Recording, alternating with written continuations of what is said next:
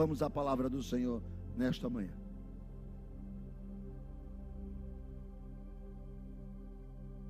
Jeremias, capítulo de número 20, versículo de números de 1 a 6.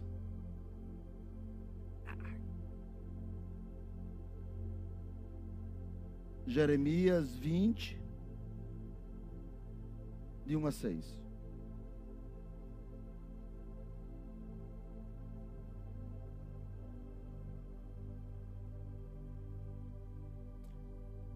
Passur. Todos acharam, amém? Eu faço questão que você ache aí em casa, aqui, você localize sua Bíblia. Pastor não trouxe a Bíblia, trouxe, ela está no seu celular. Só não fique olhando o WhatsApp, Facebook, Instagram. Porque o texto de, aliás, a música cantada foi Deus odeia iniquidade. Iniquidade é pecado consciente. Eu sei que está errado e faço. Então você sabe que está errado, não faça, cidadão. Não fique navegando no seu Facebook e nem o seu Instagram aqui na igreja. Passou o filho do sacerdote Mer, que era presidente na casa do Senhor, ouviu a Jeremias profetizando estas coisas. Então, feriu Passu ao profeta Jeremias e o meteu no tronco que estava na porta superior de Benjamim, na casa do Senhor. No dia seguinte, Passu tirou a Jeremias do tronco. Então lhe disse Jeremias: O Senhor já não te chama Passu, e sim terror por todos os lados. Pois assim diz o Senhor: Eis que te farei ser terror para ti mesmo e para todos os teus amigos, e estes cairão a espada de seus inimigos, e teus olhos o verão todo Judá entregarei nas mãos do rei da Babilônia. Este os levará presos à Babilônia, feri-los a a espada. Também entregarei toda a riqueza desta cidade, todo o fruto do seu trabalho e todas as suas coisas preciosas. Sim, todos os tesouros dos reis de Judá eu entregarei nas mãos dos seus inimigos, os quais hão de saqueá-los, tomá-los e levá-los à Babilônia e tu, Passur, e todos os moradores da tua casa, ireis para o cativeiro. Irás à Babilônia, onde morrerás e serás sepultado, tu e todos os teus amigos, aos quais profetizastes falsamente. Amém? Bom esse texto, sim ou não?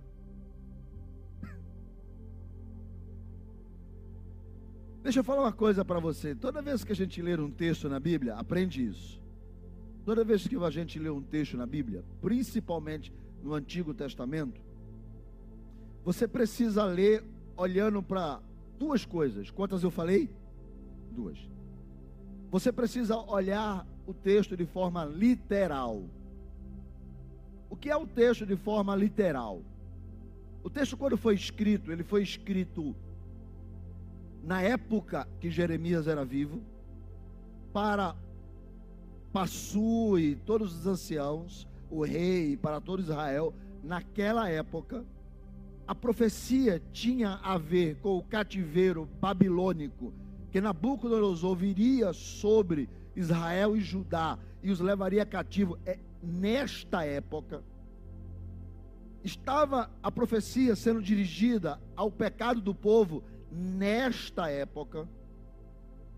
Então, os pecados eram de adoração a Baal dentro do próprio templo nesta época. Então, quando você lê um texto no Antigo Testamento, ele tem duas perspectivas. A primeira perspectiva é que nós chamamos da perspectiva literal. Ou seja, o texto não foi escrito para mim, o texto foi escrito para Israel naquela época, naqueles dias, sobre uma perspectiva dos pecados dele naquele momento. Isso é o entendimento literal do texto. Tem uma história por trás, uma razão por trás, um porquê por trás. Muita gente, inclusive, peca, erra, faz heresia, porque tenta aplicar a forma literal da época para a minha vida literal hoje. Ok? Então, isso, o texto tem uma perspectiva literal. Segunda coisa que o texto tem é uma perspectiva alegórica. O que é a perspectiva alegórica? É quando eu leio o texto que foi escrito naquela época mas eu extraio do texto os princípios que falam comigo hoje.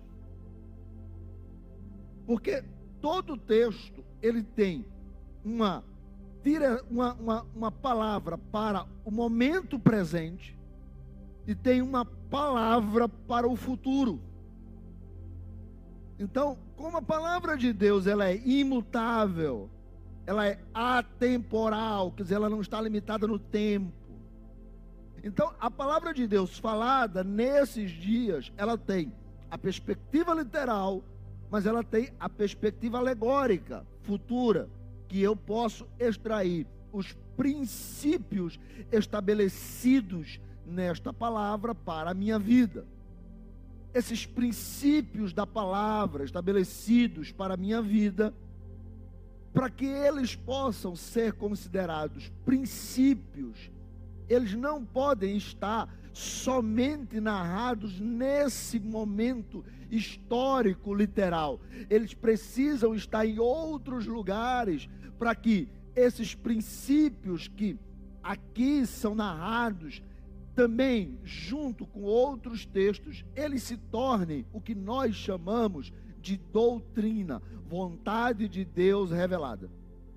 Por isso que entender a Bíblia sobre a perspectiva dos princípios, da alegoria, daquilo que Deus quer falar entre as vírgulas, muitas vezes é muito mais difícil. Requer devoção, oração, requer revelação, requer é, obediência aos princípios de uma interpretação bíblica então ele dá mais trabalho. Aí às vezes o pessoal vai, pega o literal, transforma no real, e aí a bagunça está feita, e aí o que vira o pode não pode, e se esquece dos princípios que estão estabelecidos nas Escrituras. Quem está entendendo até aqui, diga amém. Então, quando a gente olha para o princípio literal, o que, que a gente encontra? A gente encontra Israel e Judá em pecado a nação de Israel e de Judá, ao, aos poucos elas foram se deteriorando. Sabe, aquela coisa do tem nada não entra, do tem nada não pega, e vai, e foi, e vai. E Israel aos poucos vai se destruindo. Ao ponto que você, quando lê o capítulo de número 19, você vai ver que Jeremias está dizendo que eles adoram a Deus e queimam incenso a Baal dentro do templo. Quer dizer, Baal começa sendo adorado nos montes. Eles estão, a princípio, o templo do Senhor. Aí Baal é adorado nos montes. Depois Baal é adorado nas casas. Agora os sacerdotes estão queimando incenso a Baal dentro do templo. Então, foi sendo deteriorado a fé, os valores, os princípios, foram sendo destruídos pouco a pouco. Primeiro na sociedade, depois dentro de casa e agora dentro da igreja. Então você tem os princípios de Deus, qual a idolatria era determinantemente pecado, mas era assim, era pecado do templo. Aí se adorava nos montes a Baal. Ninguém fez nada. Deus não mandou um raio e fulminou a cabeça de todo mundo. Agora então levaram para dentro de casa. Mas aí Deus não matou eles. Então agora levaram para dentro do templo. E Baal agora está sendo adorado junto com o Senhor, dentro do templo que Davi dedicou a Deus, que Salomão consagrou ao Senhor. E quando essas coisas foram acontecendo, o povo começou a prosperar, ao ponto que eles confundiram a misericórdia e a permissão de pecar como se fosse a mesma coisa. Ou seja, a oportunidade que Deus estava dando a eles para eles se arrependerem, eles confundiram como autorização de Deus para pecar. Ou seja, Deus não liga se eu fizer besteira. Isso é coisa da cabeça de sacerdote. Mas agora os sacerdotes estão queimando incenso dentro do templo. Só que, quando isso acontece, a prosperidade de Israel continua. Ao ponto que Israel, o rei, quer fazer guerra com a Síria. Ele quer enfrentar o homem mais poderoso da época, que Deus disse foi ele mesmo que estabeleceu, Nabucodonosor. Com isso, Deus levanta Jeremias com uma palavra que vai contrário a tudo e a todos. Jeremias, também conhecido como profeta chorão, ele vai na contramão do que todo mundo quer. O povo queria prosperidade. Jeremias diz: vocês vão perder tudo. O povo acreditava que Israel Judá e mais aliança com o Egito e com outros povos venceriam seus inimigos. Jeremias disse: vocês vão se ferrar. Eles acreditavam que estavam vivendo os melhores dias de sua época, de sua vida. Jeremias disse: vocês vão morrer tudinho. E os que viverem, Deus não leva para o exílio. Eles acreditavam que estavam vivendo os melhores dias de suas famílias. Jeremias diz: Olha, vocês vão ser cercados de maneira tal que as mães vão comer os filhos. Então eles ficam revoltados com aquela palavra. Porque aquela palavra não, de momento algum, ajuda eles em sua prosperidade. Então Deus diz para Jeremias: vamos, vamos, vamos deixar claro a coisa para Israel. Eu quero que você reúna os anciãos, os homens mais importantes, e leve eles para o vale do filho de Inon, ou o vale de Inon, aonde o fogo queima e não se apaga. Era o local onde eles jogavam lixo, e por isso também conhecido como Vale do Lixo, também conhecido como Vale de Baca, o lugar das lágrimas. E, e, e eles levavam lixo para lá e tocavam fogo, e por isso que quanto mais alimentavam o fogo com lixo, nunca apagava. Jesus usa o vale de Inon como modelo do inferno. Então Deus diz para Jeremias: leva eles lá no vale de Inon. E Jeremias disse: Deus quer dar uma palavra para vocês. Todo mundo falou: deve ser uma palavra boa. E levou todo mundo para o vale de Inon. Quando chega no vale de Inon, Jeremias diz: Olha só o versículo, capítulo 19, versículo 9. 8. Eu porei um espanto nessa cidade, que vai se tornar objeto de assobios, porque todo aquele que passar por ela se espantará e assobiará por causa das suas pragas. O 9. Faloei vocês comer a carne de seus filhos, e vocês ainda vão comer a carne das suas filhas. Cada um vai comer a carne de seu próximo. Vocês serão cercados na angústia em que apertarão os seus inimigos, ao ponto que vocês vão buscar tirar a própria vida. Mas eles não acreditam nisso. Então Jeremias pega um vaso, versículo de número 9. A vista 10, desculpa, a vista de todos os homens, Jeremias pega um vaso e quebra o vaso na frente deles. E diz: Assim o Senhor fará com Israel, assim o Senhor fará com Judá. Não tem mais como juntar os cacos. Deus está dizendo para vocês: basta, chega, não tem mais jeito. Não tem mais jeito, acabou. E o mesmo Deus que declara amor eterno por Jerusalém, vai dizer que Jerusalém será como um tofete, ou seja, como vale de matança, aonde o fogo vai consumir os cadáveres. Porque o Deus que ama também corrige. eles ficam assustados com aquilo. O capítulo 20, que nós lemos, diz que um dos homens, presidente da casa de Deus, filho do sumo sacerdote, ele então também sumo sacerdote, estava ouvindo e vendo aquilo.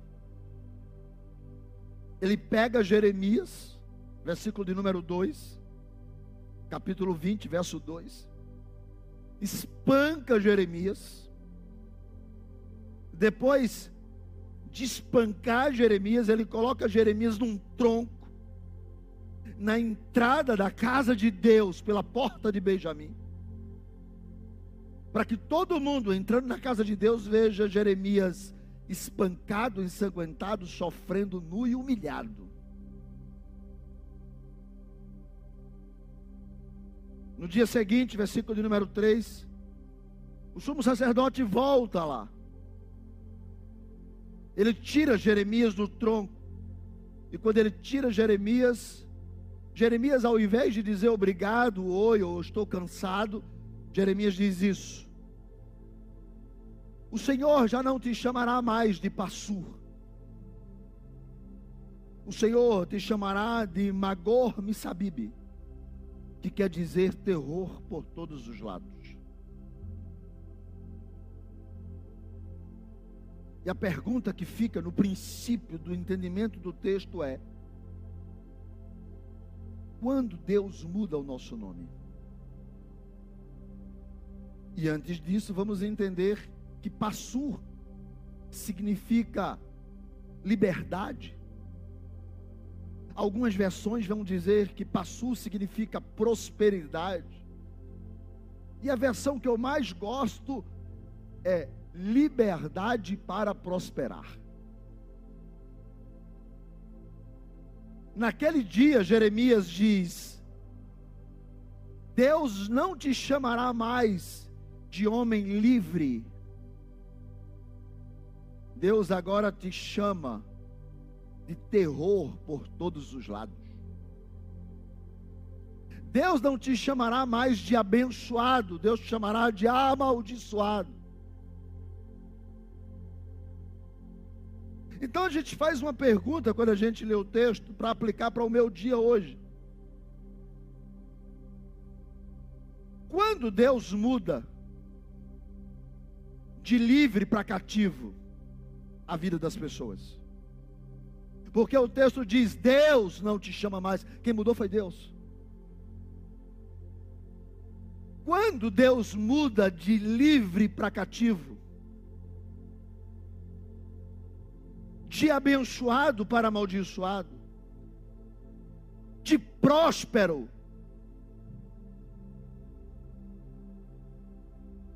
para alguém que vive uma miséria constante. Quando que Deus muda de livre para escravo? Em que momento da nossa vida, da nossa história, Deus muda isso. O capítulo 20, o versículo de 1 a 6, nos dá algumas dicas de algumas pessoas que se chamavam Passu e hoje se chamam Magor Missabibi. De algumas pessoas que se chamavam livres e hoje se chamam escravos. Quando que isso acontece? Então eu vou correr, porque tem muita coisa aqui. E se você quiser anotar, você anota. Se você quiser pegar, você pega. Se você quiser atender, atentar, você atenta. Primeira, Passu é sacerdote. Mas ele pega um profeta, espanca, coloca no tronco e coloca na frente da casa de Deus. Quando que Deus muda de Passu para Magor? Quando se usa a religião para esconder as suas reais intenções. Tem muita gente com o nome de crente que não vai chegar no céu. Tem muita gente roubando, mentindo, caluniando, politicando, adulterando, se prostituindo, fazendo escambau. Quando você chega perto dele, do seu irmão.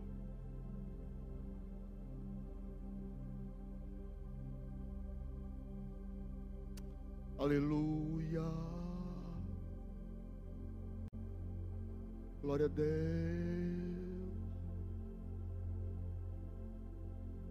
Dez minutos de conversa, ela fala de 15 pessoas.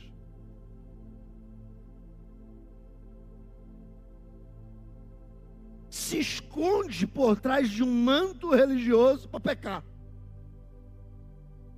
Para fazer o que sabe que é errado. Foi isso que Passu fez. Humilhou um cara na casa de Deus. Espancou. Não, ó, até hoje. Sabe agora o último problema que houve entre os palestinos e os judeus? Eles, qual o problema? Que foi, uma, que foi um caos, que botaram logo pano quente, começaram a lançar foguete. Porque eles podem brigar, se matar, mas naquele local onde tem a mesquita dourada, ali é santo. Para as três religiões, os muçulmanos, os judeus e os cristãos. E eles entendem que não podem derramar sangue ali. E teve uns mané que derramou sangue. Aí quando derramou sangue, o pau comeu.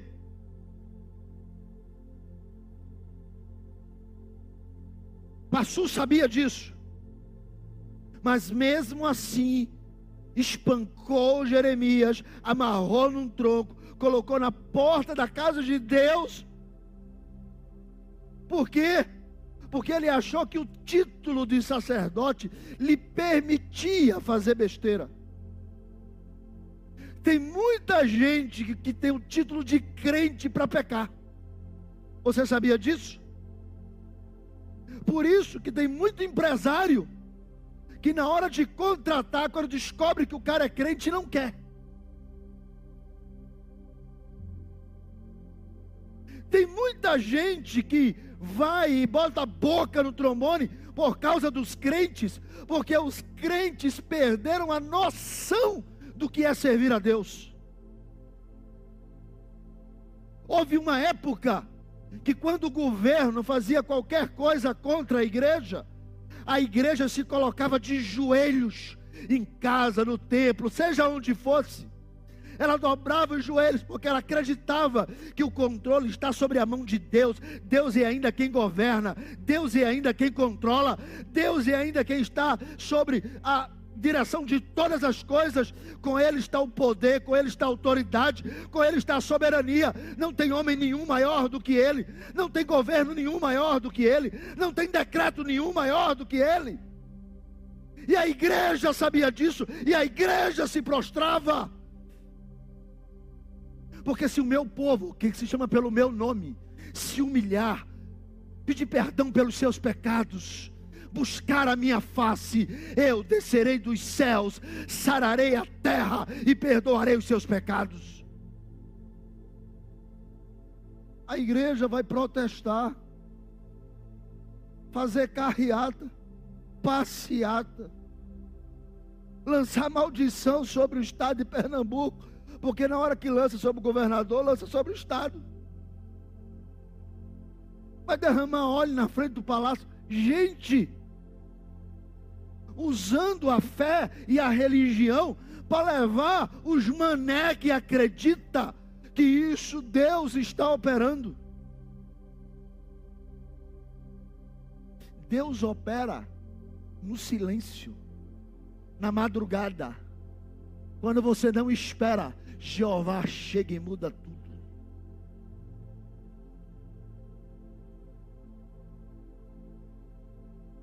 Passu se esconde por trás do manto de sacerdote para pisar na bola. Mas vamos lá. Falei cinco. Eu imaginei dois minutos para cada ponto. Falei cinco nesse. Dois.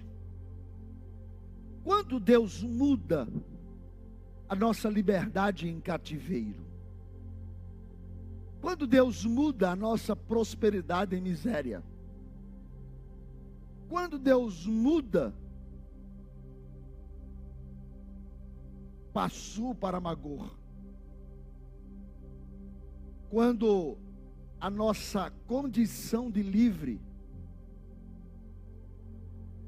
se mistura com a nossa liberdade para pecar. Deixa eu dizer para você o que é ser livre em Cristo. Ser livre em Cristo, Paulo diz, eu, Paulo, prisioneiro de Jesus Cristo. Oh, mas não é livre? Paulo escreve outra carta e diz, eu, Paulo, escravo do Senhor. Pera, mas não é livre? A liberdade do cristão é diferente da liberdade do mundo. A liberdade do cristão, ela segue até mesmo os próprios princípios que Aurélio, em seu dicionário, vai dizer o que é liberdade. Olha o que é que Aurélio, no seu dicionário, diz o que é liberdade. Ele diz: liberdade é agir segundo a sua vontade. Legal mas dentro dos limites impostos pelas normas já definidas. Ninguém pode dizer porque eu sou livre eu vou matar, pode? Não. Porque eu sou livre eu faço o que eu quero, vou tocar fogo, sai por aí tocando fogo. Porque eu sou livre, isso é democracia. Não, até a democracia tem regras, tem leis. O cara não pode sair por aí quebrando. E depois, quando alguém vai impedir, o que impede é que é bandido. Não, as pessoas estão trocando isso. Liberdade é fazer tudo aquilo que eu posso dentro de padrões estabelecidos. E qual é a liberdade do cristão? A liberdade do cristão é saber dizer não quando o pecado bate na sua porta. O que é a liberdade? A liberdade é você saber viver dentro de limites, gente. Por exemplo, existe limite para trabalhar. O cara pode trabalhar? Pode, mas tem limite. Se o cara trabalha de domingo a domingo, tem hora extra. E no domingo, a hora extra é dobrada, porque é o dia do repouso. Por que isso? É porque tudo tem limite. Se você, por exemplo, é, é, eu descobri essa semana porque foi que eu engordei. Eu engordei porque eu fiquei janeiro, fevereiro e março em aldeia. A culpa é da minha chácara, a culpa é de aldeia. Porque em outubro eu estava com 72. Em março eu estava com 80. Agora eu estou com 84. Por que, pastor, o senhor engordou? A culpa é da minha chácara. É, é, porque toda vez que está lá eu como, como, como, como, não paro de comer. Quando eu estou fora, não, porque eu saio, trabalho, vou fazer uma coisa, vou fazer outra, eu não fico parado. Quando o cara fica parado, está o tempo todo mexendo na boca. Por quê, pastor? É porque tudo tem limite. Quando você foge dos limites, você paga pelas consequências da quebra do seu limite. Assisti um filme essa semana que pessoal não conseguia dormir, só uma menina dormia. Um filme lá na Netflix lá. E, e, e uma, uma, coisa é que a médica diz assim: o que, é que acontece quando você não dorme? Ela fala: não, 24 horas acontece isso, 48 horas acontece aquilo com 60 horas isso, até que você começa a ter alucinação e o cérebro explode, você morre. E ela foi dando isso daí, e eu fui pensando, sabe o que é isso? Quebra de limites. Porque Deus fez a gente para dormir também. Por isso que está escrito: o Senhor trabalha enquanto nós dormimos. Deus, em tudo Deus fez de limite. A Bíblia diz que Deus disse ao mar: Olha, mar, você pode ser maior do que a terra, mas você vai até aqui. Está escrito: E pôs Deus limites no mar. Tudo tem limite, tudo. Só tem uma coisa que a Bíblia diz que não tem limite. Quem sabe? Eclesiastes 12, 12. Não existe limite para escrever livros. É a única coisa que a Bíblia diz que não tem limite. O resto, tudo tem limite. O próprio Deus que diz: Eu amo Jerusalém, eternamente de Jerusalém vai pagar. Por quê? Porque quebrou os seus limites. Então Deus estabelece limites. O que foi que esses homens fizeram? Usaram da sua liberdade para quebrar os limites, levaram incenso para dentro do templo e adoraram a Baal. E Deus falou: Ei, vocês quebraram os limites de vocês. Não é assim não. Ó, oh, deixa eu explicar para você, por favor. Sair da, da visão da câmera, mas tudo bem. Imagine que isso daqui é o céu. E eu estou aqui na terra. Qual é o meu caminho? O céu. Para eu acertar o céu, eu tenho que ir até lá. Sim ou não? Por isso que a Bíblia vai dizer que a porta é estreita, que o caminho é o quê? Apertado, estreito. Sabe o que é caminho estreito na Bíblia? É isso aqui, ó. Caminho estreito na Bíblia, ó.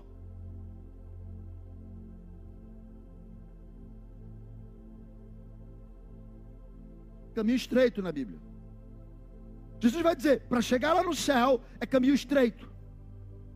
O que é pecado?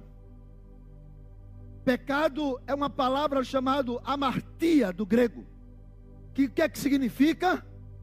Errar o alvo. Se o meu alvo é o céu, o que é pecado? Errar o alvo. Então, o que é porta larga na Bíblia? O que é caminho largo na Bíblia? É isso aqui, ó. Eu estou indo para ali, ali é o meu alvo. Aí eu, ó, vou para aqui. Caminho é largo. Aí eu, ó, vou para ali. Estou acertando o alvo? Não, eu estou errando, eu estou fora do caminho que vai dar no alvo. O que é isso? Pecado. O que é pecado? Agora, o que é que a Bíblia faz comigo? A Bíblia faz assim. Imagine uma pessoa. É, é, é, é, vem cá, vem cá, Marcela, rápido. Rápido. Cadê Marcela? Já chegou? Já está aqui, Marcela? Hã? Vou usar você aqui como exemplo, que era mais próxima que estava ali.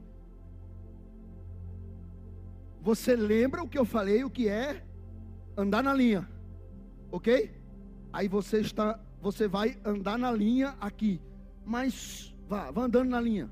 Aí você quer sair da linha, venha para cá. Você quer sair, aí a Bíblia volta para a linha.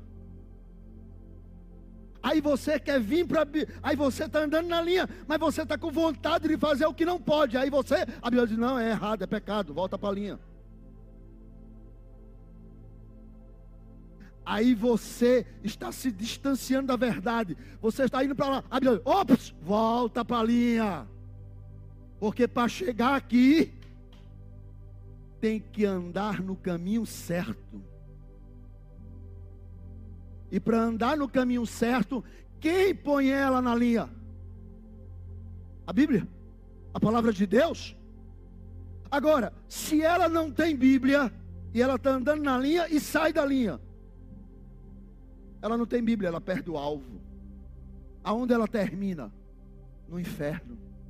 Porque para chegar no céu, só andando na linha. Quem entendeu aqui, diga amém. Obrigado, Marcela. Deus abençoe. Vamos dar uma salva de palmas para nossa atriz que cooperou conosco. Quando eu uso da liberdade para fazer o que eu quero, eu não dou ouvidos ao profeta que fala. Jeremias vai, quebra o vaso e diz assim: Vocês estão me ouvindo? A Bíblia diz: Passu estava lá ouvindo. Mas ele fez? Não. Quando que Deus me muda de livre para cativo? Quando Deus fala e eu não ouço. Quando que Deus me muda de próspero para miserável? Quando Deus brada, e eu acho que é mais uma daquelas pregaçõezinhas do pastor. Quando que Deus muda de passu para migô. Quando eu perco os limites que Deus traçou para mim.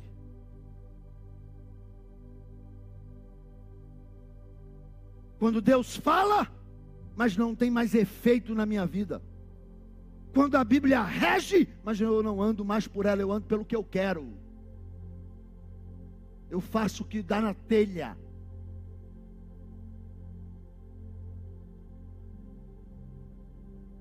Quando que Deus muda de Passu para Magô?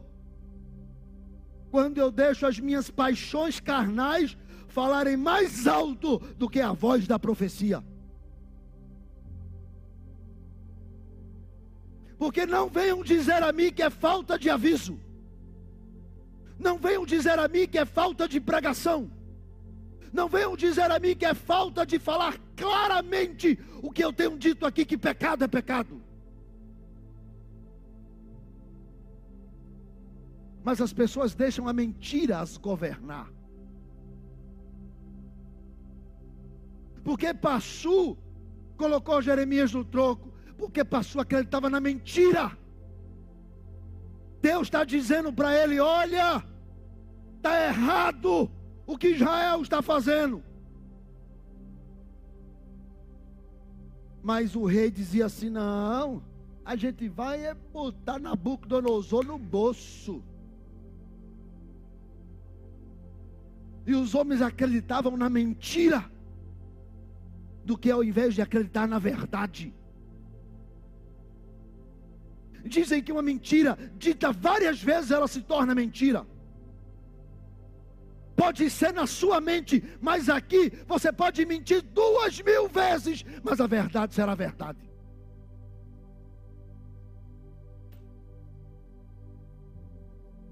A minha esposa estava dizendo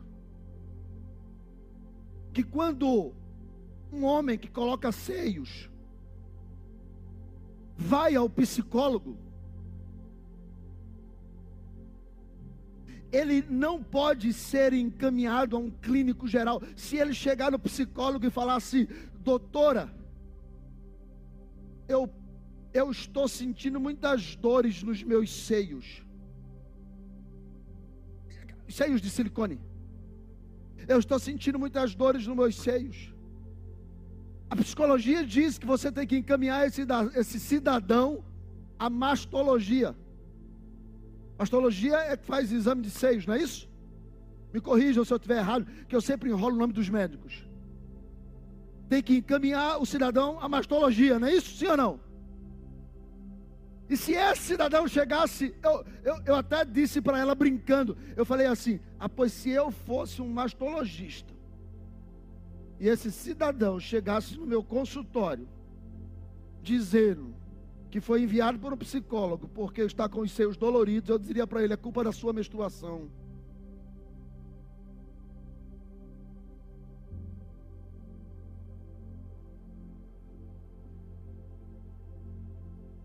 Os homens podem mentir, mas eles não mudam quando Deus diz o que é verdade.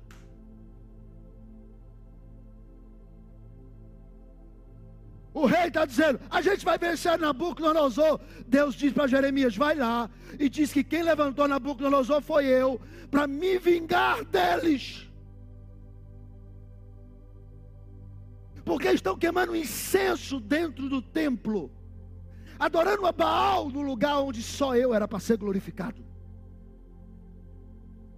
Chegou o limite, chega! Não fiquem achando que Deus está inerte. Não fiquem achando que Deus deixou para lá. Pastor, o Burger King agora fez comercial contra as crianças. Foi? Foi. E daí?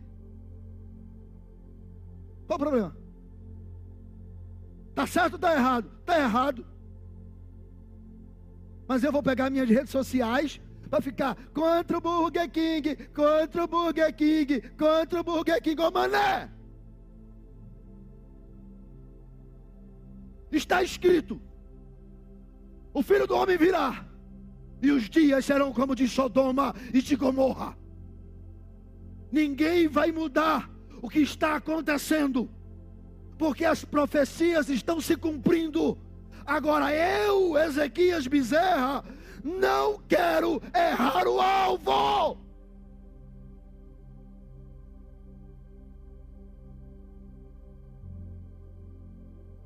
Não é assim que se luta contra a mentira. Se luta contra a mentira pregando a verdade. Deus fez homem e Deus fez mulher. Pode ter seios, pode querer ser chamado pelo nome social, terá todo o meu respeito e eu vou chamar pelo nome social. É o desejo dele. Oxi, que bobeira. Mas também não pode, como não pode? É o que ele quer, pô. Até a lei diz que pode. Agora o que, que não pode? Ele no céu não entra. E quem disse não fui eu. Quem disse é o que está escrito aqui. Agora, se quiserem proibir isso daqui, podem até proibir a Bíblia, mas ela não deixará de ser verdade. Continuará sendo verdade. Quando que Deus muda o nome de Pachu para Migô?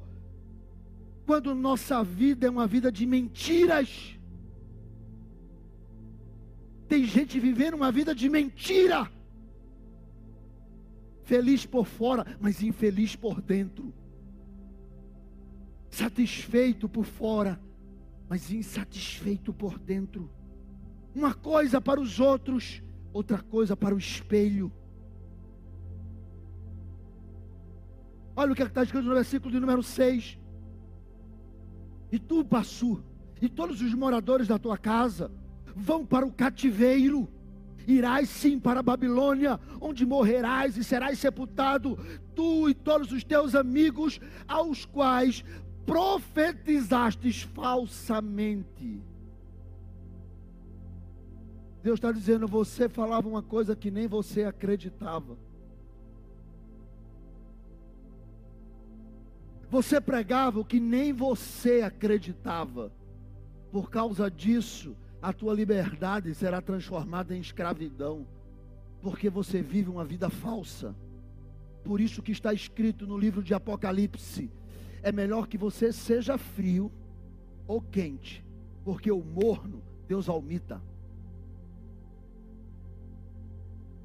A igreja está vivendo uma geração de gente que prega o que não acredita. Outro dia desse, numa reunião de pastores, um virou para mim e falou assim: Pastor, o senhor acredita mesmo que Jesus vem? Eu olhei para a cara do cidadão e disse: Eu estou com pena de tu, porque tu vai para o inferno e eu para o céu. Porque eu acredito. Se eu não acreditasse, eu não teria trocado toda a minha vida que poderia ser completamente diferente do que é hoje, para estar tá pregando o que? O que eu não acredito. Eu creio que ele virá, eu creio que ele voltará, eu creio que o céu é real. E se você crê, ah, vamos comigo. Quando que Deus muda de Passu para Migor? Quando nós vivemos uma vida para agradar os outros. Ô pastor, sabe por que você vai ser cativo? Por quê? Porque você viveu aí fazendo média com os teus amigos, fal, profetizando falsamente. Você viveu a vida inteira para agradar os outros.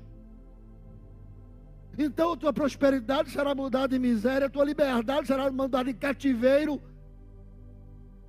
porque você não tinha identidade própria. Você estava muito mais preocupado em agradar as pessoas que te cercavam do que agradar a Deus. Você estava muito mais preocupado em agradar e fazer média e fazer parte de uma sociedade corrompida do que agradar a Deus. Você vivia falsamente.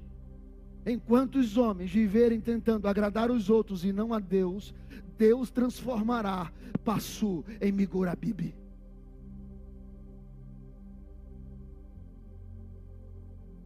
Passu ficou irado com Jeremias. Deixa eu te falar, bateu mais nele. A partir do versículo de número 7. Até o versículo de número 18. Jeremias só chora. Ele chega a dizer para Deus: Senhor, dá licença, o Senhor me enganou.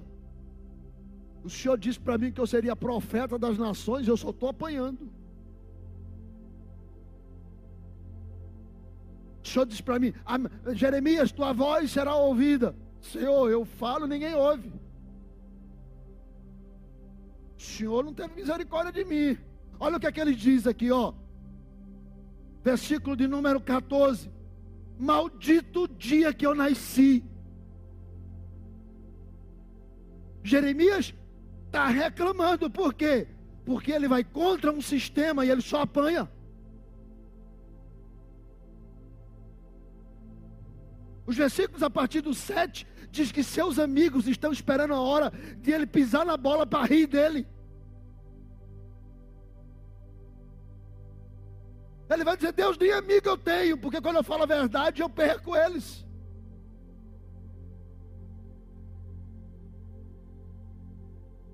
Olha a minha situação. E ele diz assim: Eu, eu sinceramente eu estou desistindo de ser profeta. Não dá mais ser profeta em Jerusalém. Sabe o que foi que Deus disse para ele? Me pergunte. Foi que Deus disse. Versículo, capítulo de número 21. Veio a palavra de Jeremias novamente e disse: Agora tu vai profetizar para o rei.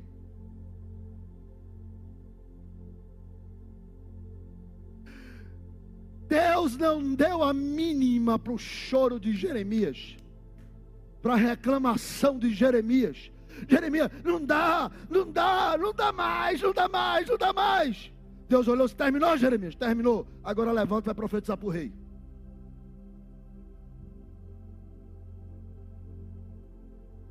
Me pergunte por quê.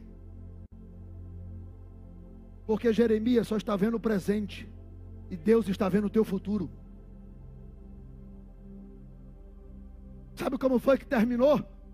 terminou assim: Nabucodonosor entrou, cercou a cidade, as mães comeram os filhos, os soldados todos morreram, e o que sobrou, ele tocou fogo em tudo, e Jerusalém foi queimada, conforme Deus disse através de Jeremias.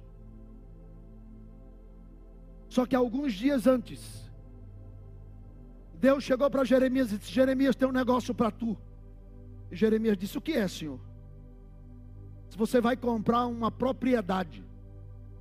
E Jeremias disse: Eu estou quebrado, liso, ensaboado.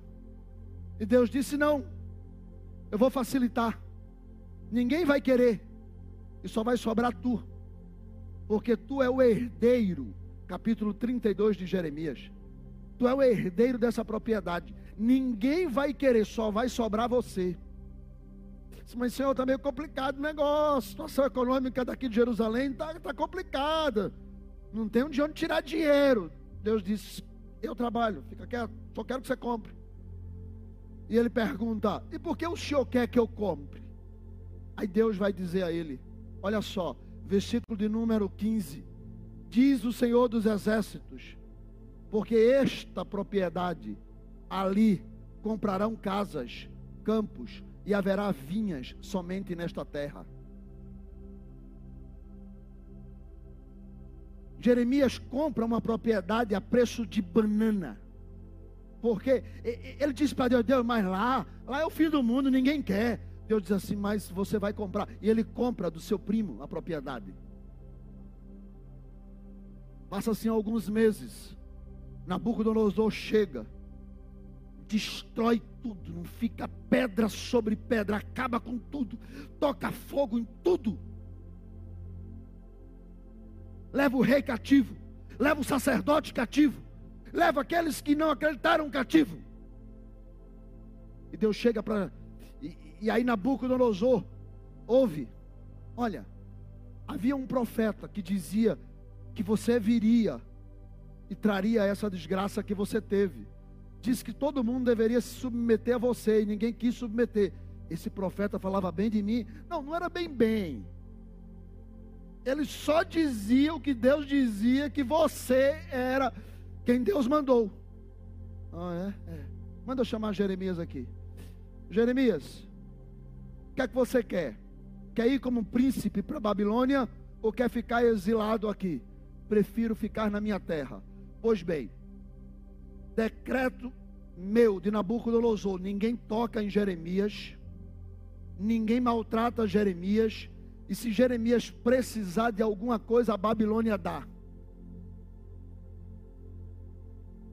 Jeremias fica no meio dos destroços e escreve lamentações de Jeremias.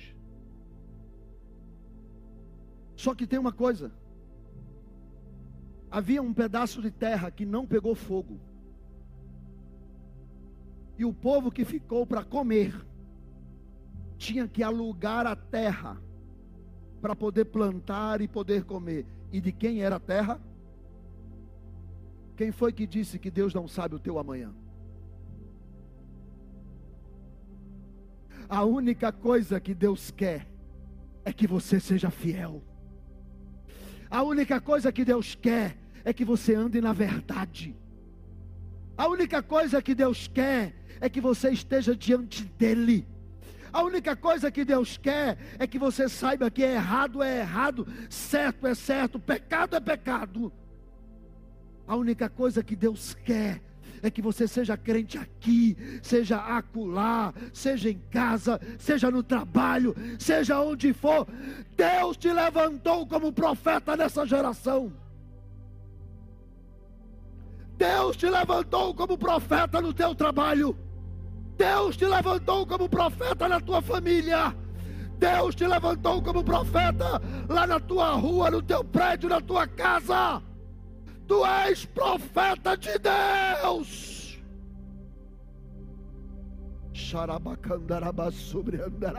Pastor, mas não é fácil. Quem foi que disse que é? Mas o Deus de Jeremias é o teu Deus. O campo de Ananote está sendo preparado para você. O campo de Ananote foi lá onde Jeremias Deus disse: Você vai comprar. Eu disse: Não tenho dinheiro, mas Deus não, eu facilito. Se chama Campo de Ananote. Quando nada mais restava, somente o campo de Ananote foi preservado. Por quê? Porque pertencia a um profeta. Porque aquele que faz a vontade de Deus, Deus cuida. Que faz a vontade de Deus, Deus preserva. Talvez você esteja dizendo, pastor, está doendo está difícil. Eu vejo os ímpios prosperarem. Eu vejo aqueles que não servem a Deus prosperarem. Eu vejo o rei prosperar. Eu vejo todo mundo prosperar. Pastor, está difícil. Deus está dizendo: calma, filho. Você está vendo aqui agora. Eu estou vendo o campo de Ananote. Ah, pastor, o senhor não sabe. Como é difícil ser crente. Sim, filho, vai conta para Jeremias. Que amaldiçoou até o dia que nasceu. Disse: Maldito dia que eu nasci. Miserável dia que minha mãe botou para fora.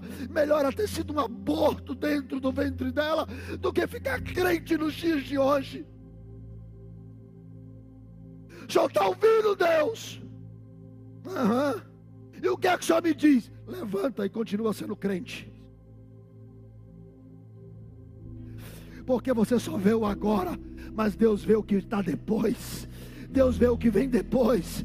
Deus sabe o que vai acontecer. Deus sabe o fim da tua casa. Deus sabe o fim da tua família. Deus sabe o fim do teu esforço. Deus sabe. Vale a pena ser crente. Vale a pena ser crente. Fica de pé.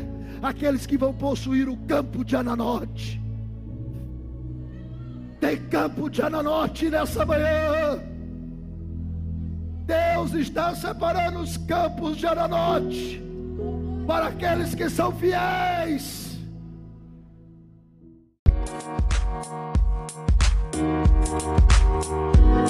Música